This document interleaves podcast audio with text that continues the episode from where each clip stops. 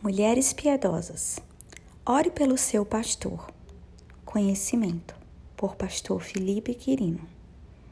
Pelo seu divino poder, nos têm sido doadas todas as coisas que conduzem à vida e à piedade, pelo conhecimento completo daquele que nos chamou para a sua própria glória e virtude. 2 Pedro 1, 3. Busca pelo conhecimento sempre foi uma intenção humana a história de todas as coisas começa com um relato de Deus revelando-se ao homem e este desejou ter algum conhecimento à parte do Senhor. Em nosso tempo, conhecimento é buscado com variadas motivações, a saber, conhecer a si mesmo e assim solucionar angústias e dilemas, aquisição de certificados de conhecimento para progresso no trabalho ou até mesmo para uma colocação de emprego. A possibilidade de membros de igreja e pastores estarem envoltos nessa dinâmica mundana de busca pelo conhecimento é grande. Portanto, reflitamos sobre alguns aspectos bíblicos acerca do verdadeiro conhecimento. No texto citado acima, o apóstolo Pedro define o conhecimento como um elemento concedido por Deus e que deve ser associado às virtudes dadas também por ele as quais, juntas, levam o crente ao crescimento espiritual e frutífero. Todas as coisas que produzem um conhecimento completo sobre Cristo e que levam a uma vida piedosa foram doadas por Deus.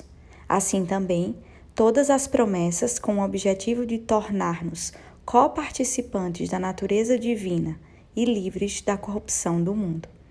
A vida cristã frutífera e piedosa depende do pleno conhecimento de Jesus Cristo. Segundo Peter Jensen, o conhecimento relacional de Deus é o fruto do Evangelho, pois a revelação produz conhecimento e o Evangelho Revelação afirma produzir, acima de tudo, o conhecimento salvador de Deus. E a vida eterna é esta: que te conheçam a ti, o único Deus verdadeiro, e a Jesus Cristo, a quem enviaste. João 17, 3. Podemos relacionar as palavras de Pedro às que Paulo escreveu em sua carta aos Filipenses, onde lemos: Sim, deveras considero tudo como perda, por causa da sublimidade do conhecimento de Cristo Jesus, meu Senhor, por amor do qual perdi todas as coisas e as considero como refúgio para ganhar a Cristo e ser achado nele. Não tenho justiça própria, que procede de lei, senão a que é mediante a fé em Cristo, a justiça que procede de Deus, baseada na fé, para o conhecer e o poder da sua ressurreição e a comunhão dos seus sofrimentos, conformando-me com ele na sua morte, para de algum modo alcançar a ressurreição dentre os mortos. Filipenses 3, 8 a 11. Ainda que tenhamos pastores cultos e sejamos uma igreja culta, não podemos nos esquecer de que o conhecimento de Deus é mais precioso do que todas as coisas, sendo o alvo de nossa vida, o alimento para nossa alma, o vigor para nossa fé, a fonte de toda a riqueza. Temos plenas condições de servir a Deus de maneira digna, porque Ele nos deu acesso ao seu conhecimento, através da fé em Cristo Jesus. A partir disso, podemos crescer e crescer. Hebreus 5, 11 a 14, 2 Tessalonicenses 2, 13 a 15.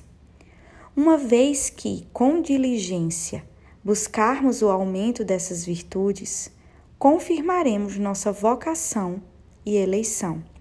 Também evitaremos os tropeços, supriremos nossa entrada no reino eterno que já está garantida pelo sangue de Cristo. 2 Pedro 3,17. Somos desafiados a buscar em Deus o aprimoramento necessário para uma vida frutífera diante dele.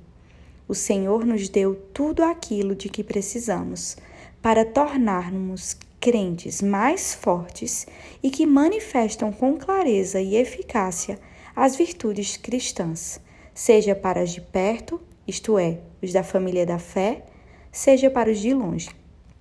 Portanto, minha irmã leitora, ore por seu pastor, para que ele seja capacitado por Deus para conhecer Sua palavra e conhecer as informações que circulam em nossos dias, com o objetivo de instruir o povo do Senhor, protegendo de enganos e alertando dos perigos ao seu redor.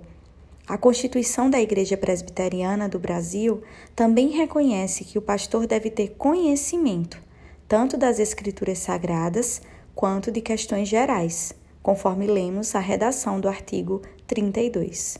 O ministro, cujo cargo e exercício são os primeiros na Igreja, deve conhecer a Bíblia e sua teologia, ter cultura geral, ser apto para ensinar e são na fé, irrepreensível na vida, eficiente e zeloso no cumprimento dos seus deveres, ter vida piedosa e gozar de bom conceito dentro e fora da igreja. É importante que a igreja reconheça a necessidade de estudo contínuo que o seu pastor tem, investindo nele e o liberando para realizar cursos, sem, é claro, penalizar a ordem da igreja. O conhecimento não se torne um ídolo que interfere na adoração a Deus ou no pastoreio, nem o leve à soberba que ele seja humilde tanto no momento de transmitir conhecimento, quanto para reconhecer a necessidade de adquirir novo conteúdo. Estes e demais textos estão disponíveis no nosso site www.mulherespiedosas.com.br, no Instagram, Facebook e demais redes sociais.